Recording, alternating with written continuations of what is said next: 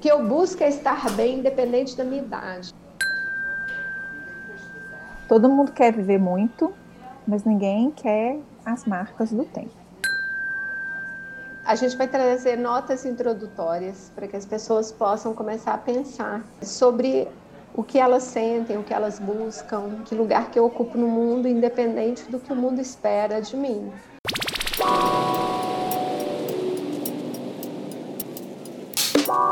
Tempo extra. Bem-vindos. Eu sou Juliana Duarte. Eu sou Patrícia Catarina e este é o nosso podcast. Ele não é jornalístico, científico, não é conversa fiada. É uma mistura de tudo isso numa conversa afiada, com histórias na primeira pessoa, causos de família, relato por vezes tristes, mas também engraçados. Afinal, vamos falar de vida. E hoje a gente vai trazer uma questão que para nós é urgente nós começarmos a pensar sobre o assunto. Como que é difícil envelhecer na sociedade do espetáculo? Essa semana, Juliana, eu tive acesso a um vídeo que, que passou no Brasil, no programa GNT, eu não sei que dia que foi, que a Astrid pergunta para as entrevistadas, para as participantes, assim, é, quando é que você se sente velha? Quando é que você se sente jovem? E o que a gente, o que eu observei nas respostas é tudo que remetia à felicidade, à vitalidade, à boa disposição, à saúde, as pessoas diziam que neste momento se sentiam jovens. E tudo que se referia a sentir-se cansada, com dificuldade de recuperar depois de uma festa, depois de uma noitada, é, a dificuldade de fazer 1.500 coisas ao mesmo tempo, fazia com que as pessoas se sentissem velhas aí a gente vê muito presente, né, assim, a velho, o velho paradoxo entre juventude é saúde, envelhecimento é adoecimento.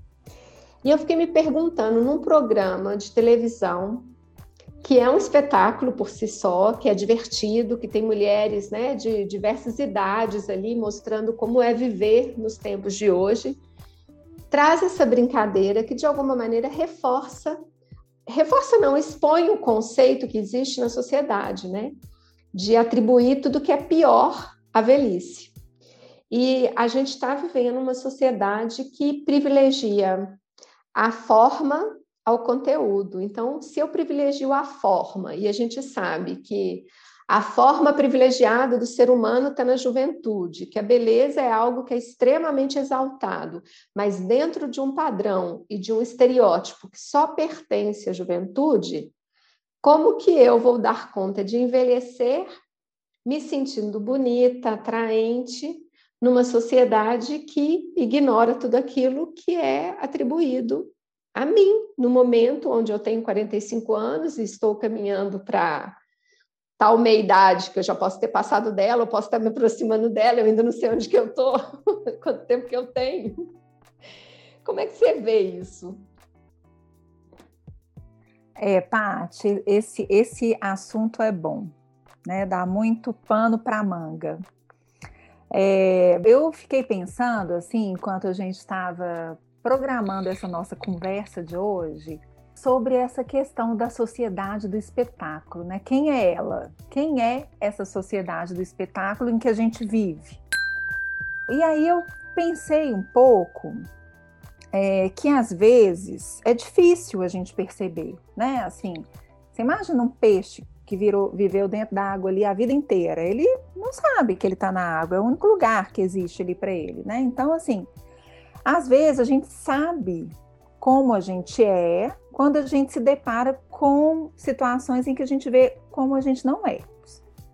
E aí eu fiquei lembrando, assim, só para fazer as pessoas pensarem nessa sociedade do espetáculo, né? Nessa cultura que a gente está imersa e às vezes a gente nem percebe e, e, talvez a gente também não consiga quantificar o tanto que isso não faz bem para a gente, é, no momento que a gente não percebe, a gente não quantifica, a gente está ali vivendo vida de gado. Eu, eu, fiquei lembrando de algumas experiências que eu tive e que me fizeram enxergar muito de onde eu vim, assim, né? Do Brasil, da cultura do Brasil. Então, por exemplo, a primeira vez que eu viajei para a Europa, e nos primeiros dias eu ficava ali de olho na carteira. É claro que a gente sempre se preocupa, mas é um nível de preocupação em relação à segurança muito menor do que a gente tem aqui no dia a dia do Brasil. Daí uns três, quatro dias eu estava super ambientada, relaxada, e aí eu falei assim, meu Deus, como que eu consigo viver com tanta insegurança? Uhum. Como que eu consigo viver no Brasil saindo de casa sem saber se eu vou voltar?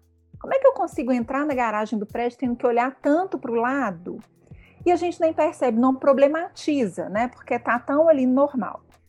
E depois eu tive uma outra experiência de viagem também para a Ásia, fui, foi quando eu fui para a Índia, e aconteceu uma cena que foi assim engraçada. Tava eu e uma amiga jantando num restaurante e o garçom simplesmente serviu e aí ele parou e ele ficou ali olhando para mim, sabe? Olhando para mim e não parava de olhar, ainda fazendo aquela carinha, sabe aquela aquela mexidinha assim de uhum. cabeça e rindo e assim numa inocência tão grande e eu sem entender muito bem.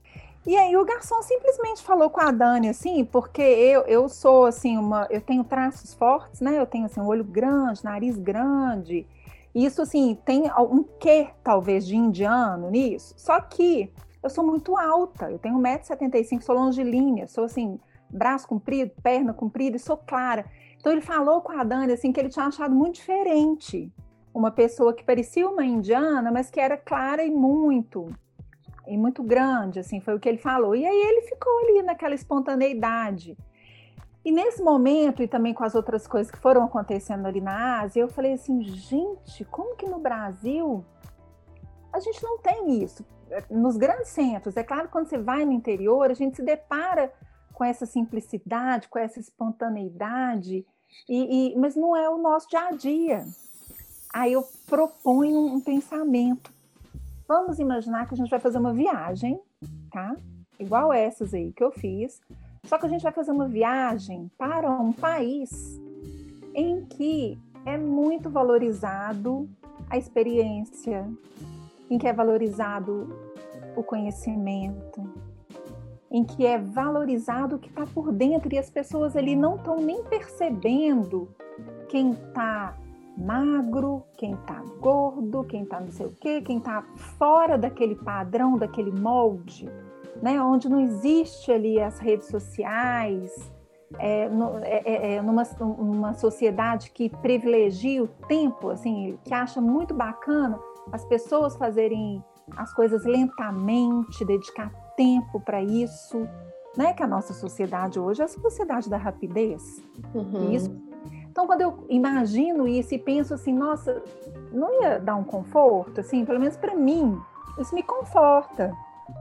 Me dá uma vontade danada de viajar para um lugar desse, sabe? E eu acho que a gente assustaria, falar assim, meu Deus, como que eu estou conseguindo viver com esse tanto de cobrança estranha e pesada em relação ao envelhecer? E, e você estava falando, eu fiquei pensando, né? A gente se acostumou a corresponder a um padrão achar que é normal você é, privilegiar apenas a juventude, né? Então, eu tenho contato com muita gente que hoje tem 75, 80 anos, que, que tem uma cabeça de adolescente, mas naquele sentido ruim mesmo, sabe? Tá ali parado no tempo, não evoluiu, não amadureceu, muito preocupado com a imagem, muito preocupado em mostrar uma coisa que, na verdade, ela sabe que não é. E esse conflito né, entre eu ter que ser para a sociedade e aquilo que eu sou para eu mesma, parece que deixa a pessoa viver no limbo, porque ela não consegue se assumir. E é difícil assumir quem você é dentro dessa sociedade atual, que está o tempo todo cobrando beleza, cobrando uma aparência impecavelmente dentro de um padrão estético. A gente percebe, eu estava fazendo um estudo e vi que Ano passado, onde estava tudo declinando em termos de comércio no mundo inteiro, o que mais cresceu foi o comércio ligado à estética e cosmetologia. Os cremes anti-envelhecimento, tudo que tinha componente que é, combatia o envelhecimento foi vendido de uma forma assim maravilhosa. É, aí os, os, os, fabricantes, ah, foi, aumentou, mas não foi tanto, mas assim, comparado ao resto, foi uma coisa impressionante. E a gente fica vendo, as pessoas dentro de casa provavelmente tiveram mais tempo de observar as ruguinhas, as marcas, entra na histeria, né? É correr atrás do inalcançável.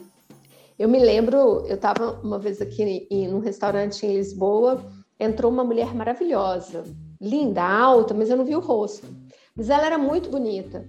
Só que quando ela virou de frente, eu assustei, porque o excesso que ela tinha também no rosto, e era uma, uma pessoa, é uma pessoa famosa, eu que não conhecia. Eu assustei tanto que as pessoas que estavam sentadas do lado de mim começaram a rir, falaram: Você não sabe quem é ela? Ela era conhecida de uma forma bem ridicularizada, exatamente por estar correndo atrás do tempo e que ela não conseguia recuperar, né? Então eu, eu vejo que é um sofrimento para muita gente se colocar na sociedade com a sua digital, como diz Constança Pascolato. Ela fala que a gente deve procurar a nossa identidade para deixar ela marcada no mundo.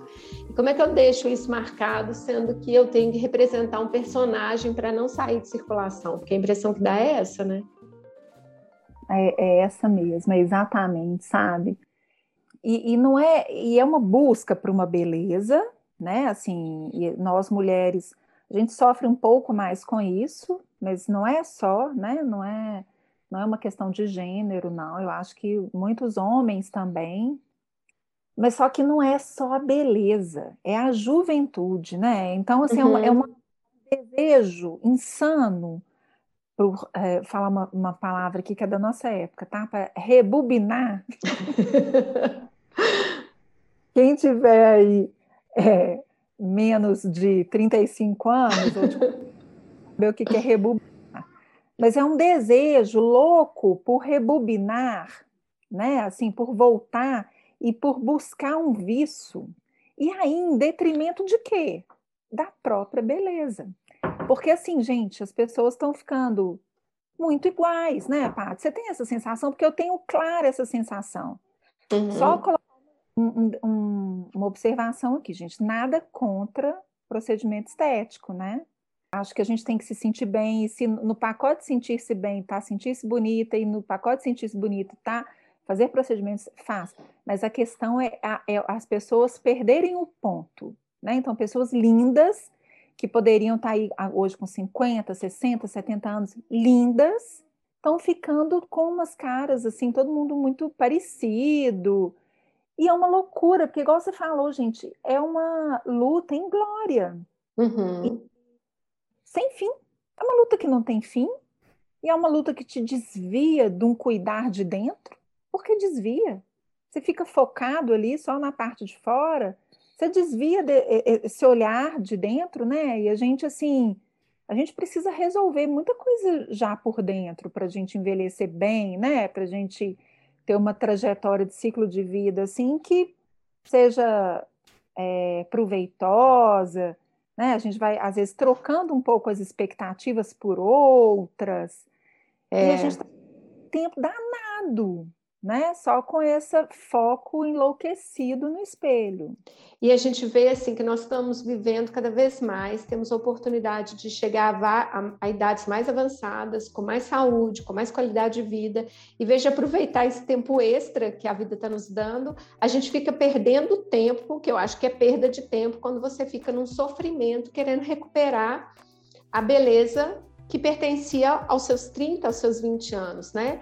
Eu acho pessoas mais velhas bonitas, assim. Eu acho a minha avó era linda e eu achava ela bonita. E eu me lembro que toda vez que eu falava, "Não, você é tão bonita", quando eu estava do lado do contemporâneo dela, eles falavam, "Nossa, é porque você não conheceu sua avó quando ela casou. Ela parecia aquelas atrizes". E eu ficava, gente, mas ela é bonita. Para mim é, eu conheci ela daquele jeito. E até hoje é assim, eu olho para uma pessoa mais velha, se ela está dentro de um estilo, de um padrão que para mim é bonito, eu acho bonito. Mas o que é comum é as pessoas falarem assim, ah, é, realmente, ela quando era mais nova devia ser bonita, que a gente nota nos traços, né? tem essa negação de não pode achar bonita, porque afinal ela já tem características ali das pessoas mais velhas. É um sofrimento que a gente fala de sociedade como se fosse um grupo lá longe, né? Que eu não faço parte. Só que a gente faz parte e é importante que eu, Patrícia, você, Juliana e todo mundo que está ouvindo comece a avaliar o quanto que a gente contribui para alimentar esse monstro, porque acaba sendo mesmo um cansaço que a gente não precisava de ter para estar dentro de algo aceitável pela sociedade. O que, que é aceitável? Né? Assim, a diferença deve ser aceitável, a pluralidade da beleza deve ser aceitável, o conhecimento, a sabedoria, a maturidade, que eu acho que isso é uma conquista que a gente tem quando está atento ao nosso processo de envelhecimento. Se a gente fica se distraindo demais, procurando só na forma, a gente esquece do conteúdo, né?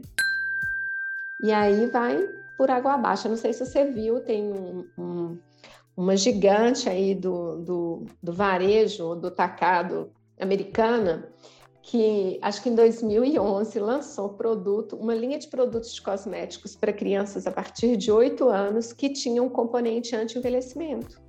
Não. Quando eu li essa reportagem, eu vasculhei os sites para ver se eu não era aquela coisa assim de mentira. E aí fala que, como teve uma repercussão negativa, eles então resolveram tirar esses componentes, mantiveram aqueles batom, rímel, creme e tal. Mas houve um, um, movimento que achou um absurdo eles terem retirado esse produto, porque cabe ao pai, à família, decidir se a criança pode ou não usar. Agora, oito anos, você já começa a querer combater que envelhecimento é esse que ela tem na pele. Qualquer dia na mamadeira eles estão colocando botox, né, para ir evoluindo e a pele, sei lá, o que, que vai ficar. É, dá, dá um pouco de medo isso, né? Assim, até que ponto o consumo vai, né, Paty? É. é, a gente vive na sociedade do consumo, né? Então tudo é guiado por isso. E aí eu fico assim é, pensando numa forma de ajudar as pessoas também nessa questão da aceitação da passagem do tempo, das, da, é, das marcas do tempo, né?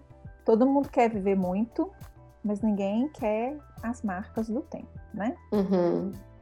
É, a gente tá aqui hoje, nós duas, aos 45 anos, e a gente tem a nossa imagem criança, a nossa imagem jovem, a gente tem aquela nossa imagem ali, né, 25 anos, no auge ali de, da, do vício, né, que é um próprio da juventude, e isso não tem problema nenhum, né, é, faz parte.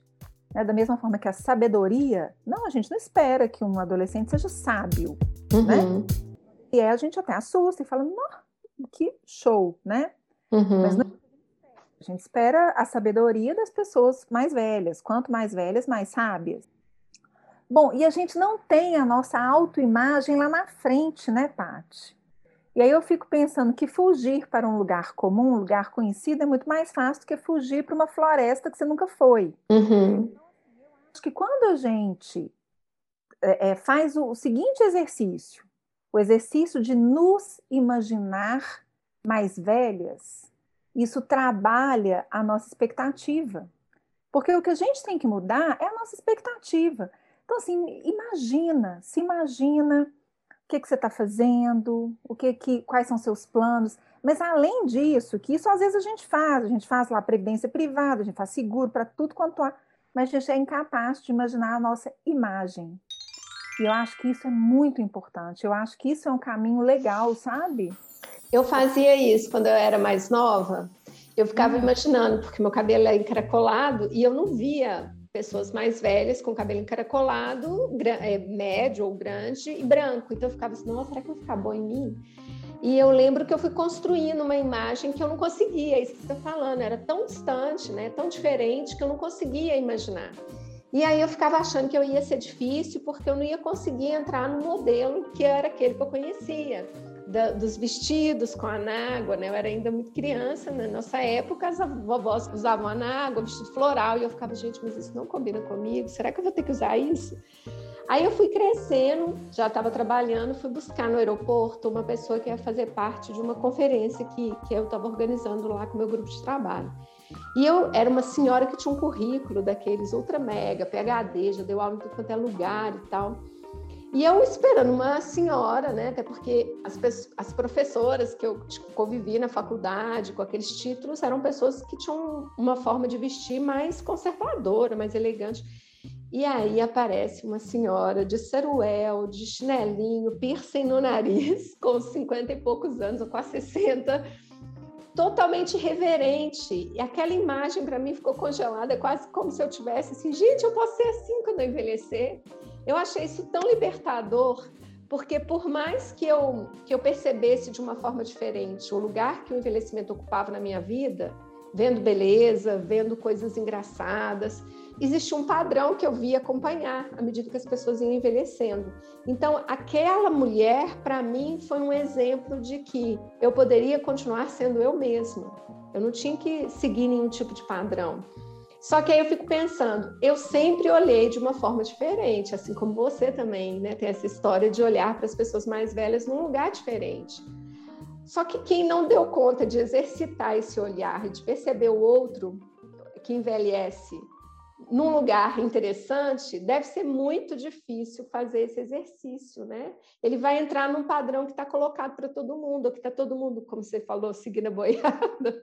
Está todo mundo na vida de gado, querendo fazer os procedimentos para manter o padrão. Às vezes ele faz nem porque ele está muito afim, mas é porque quase que está imposto que agora é assim que a gente vive os 50, os 60, os 70 né?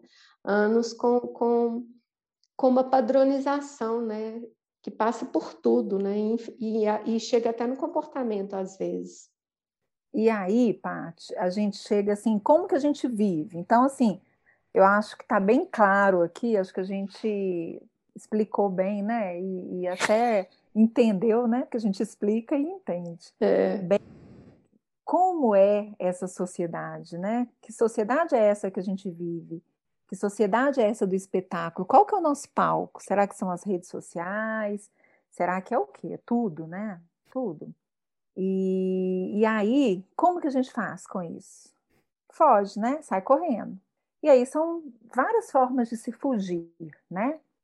E uma coisa interessante, que aí, né, quando eu estava na faculdade, num congresso de geriatria, não tinha formado ainda, eu tenho 20 anos de formado, de geriatria eu tenho 15. É, mas eu estava num congresso de geriatria e eu ouvi uma apresentação de um projeto de pesquisa que tinha começado com um estudo antropológico para depois fazer um estudo de acompanhamento longitudinal e tal. E nesse estudo antropológico foi é, é sobre envelhecimento, né, o estudo. Então eles foram entrevistando as pessoas para saber o que, que aquela cidade entendia do, sobre envelhecimento. E uma das perguntas que eles fizeram foi assim, eles foram visitando as pessoas com mais de 60 anos em determinada rua. E chegava na casa e falava assim para a pessoa: Ô, seu fulano, tudo bem? Quantos anos o senhor tem? Ah, tem 68. Ah, a gente está fazendo uma pesquisa sobre envelhecimento. É, quem tem de, de idoso aqui nessa rua? Aí ele falava, ali, ó, ali na frente tem a dona fulana, ali, ó, ali tem uma senhorinha, coitada, tá bem nunca entrava na lista. Então, a principal fuga, Paty, é velho é o outro, né? O velho é o outro, o velho nunca é a gente. E aí, dentro dessa fulgona, tem um tanto de fulguinha, tem um monte de forma de aparecer essa fuga. Tô com 45, mas estou conservada, aparento ter menos. Ah, como é que o senhor se sente com a sua idade, seu fulano? eu me, como é que eu me sinto? Eu me sinto muito mais jovem do que eu sou. É, é, é, são as fulguinhas, mas na verdade todo mundo está colocando a velhice no outro, né? Não é uhum. nele.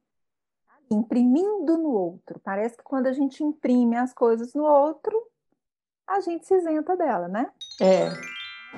Essa fuga é, é um negócio sério é, é, super complicado e é, é, por isso que eu falei né, que a gente tem que olhar para a sociedade entendendo que a gente faz parte dela, né? Porque existe uma falta de, de responsabilização por tudo que acontece, né? Tudo está lá no outro, não está em mim, então. E o que, que eu faço para ser diferente daquilo que eu critico, né? Dá outro assunto que a gente pode trabalhar no próximo, que é exatamente esse, né? As fugas que a gente anda cometendo à medida que a gente vai envelhecendo. E eu fui, fui questionada por uma pessoa que me segue assim: se você tivesse nesse programa, o que, que você responderia?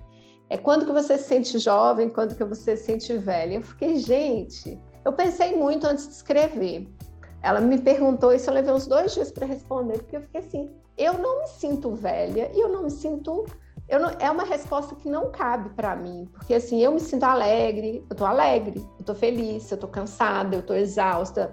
É, é, um estado de espírito que eu tenho, de sentimentos que eu tenho, que eu não associo à velhice ou à juventude, né? É, isso é algo que, que, faz parte de nós. Por que, que eu tenho que associar sempre coisas boas à juventude e coisas ruins ao envelhecimento? Eu acho que a gente às vezes reproduz isso sem até se dar conta do que está falando. As tais frases prontas que só vão ajudando a gente a consolidar conceitos equivocados. E eu acho que o que a gente deve buscar é estar tá feliz da forma como a gente se apresenta. Em alguns momentos a gente pode até se sentir um pouco criança, quando você vai lá brincar com seu filho, e aí você começa a puxar toda aquela experiência que você teve nas brincadeiras quando você era criança, acho que é natural você sentir um pouco criança, mas eu vou me sentir velha? Eu não sou velha. É, eu, eu tô com a idade que eu tenho bem. Sou mais velha do que a Patrícia de 30 anos, mas eu não, quando eu tô feliz, quando eu tô bem, me sentindo vitalizada, eu não acho que eu tô parecendo a Patrícia de 30 anos. Então, o que eu busco é estar bem, independente da minha idade. Eu acho que no meu estado de espírito não tem nada a ver com, com, meu, com a minha idade lá cronológica. Ela está evoluindo junto comigo. Eu acho que é, é tudo isso e muito mais, né?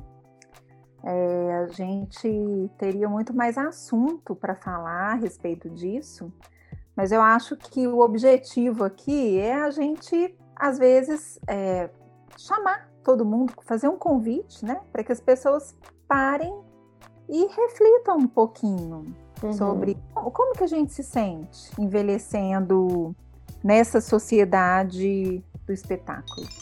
Qual é o custo disso para mim? Qual é o peso disso para minha vida? Será que nessa bagagem aí não dá para diminuir um pouquinho do peso, né? Será que não dá para continuar caminhando assim, um pouco mais leve? Eu acho que, que era principalmente esse o nosso objetivo, né, hoje. A gente vai trazer notas introdutórias para que as pessoas possam começar a pensar é, sobre o que elas sentem, o que elas buscam, né? Que, que, lugar que eu ocupo no mundo, independente do que o mundo espera de mim. É, primeiro eu tenho que saber quem eu sou e para onde eu quero ir, né? Depois eu posso buscar o padrão, a caixinha que melhor se encaixa aquilo que eu procuro, né? Mas a gente tem que ser para a gente antes de ser para o outro. E o convite desse tempo extra é exatamente isso. Nós temos um tempo extra agora, que é viver mais. Então, por que não viver mais de acordo com a nossa vontade, com o nosso desejo, com aquilo que nos identifica e que nos faz ficar mais bonito? Porque quando está tudo igual, perde a graça, né? A beleza está na diferença, não é na igualdade. E a beleza tem muito a ver com outras coisas, né, Paty? Inclusive é. com essa questão de bem-estar, gente. Não tem, não tem como a gente se sentir bem, a gente se sentir bonita, se é esse o objetivo, se a gente não estiver feliz, né? Se a gente não estiver se sentindo bem, se a gente não estiver em paz, né? Então, assim, uhum. a beleza, ela tem uma parte grande que é de dentro. Não tem jeito, turma. Tem jeito não, nós temos que olhar para dentro. É, né, não, um conjunto. Bom, gente, a gente finaliza hoje é, a nossa conversa e a cada 15 dias temos um encontro marcado com você. Vem com a gente, porque a vida te deu um tempo extra. Aproveite!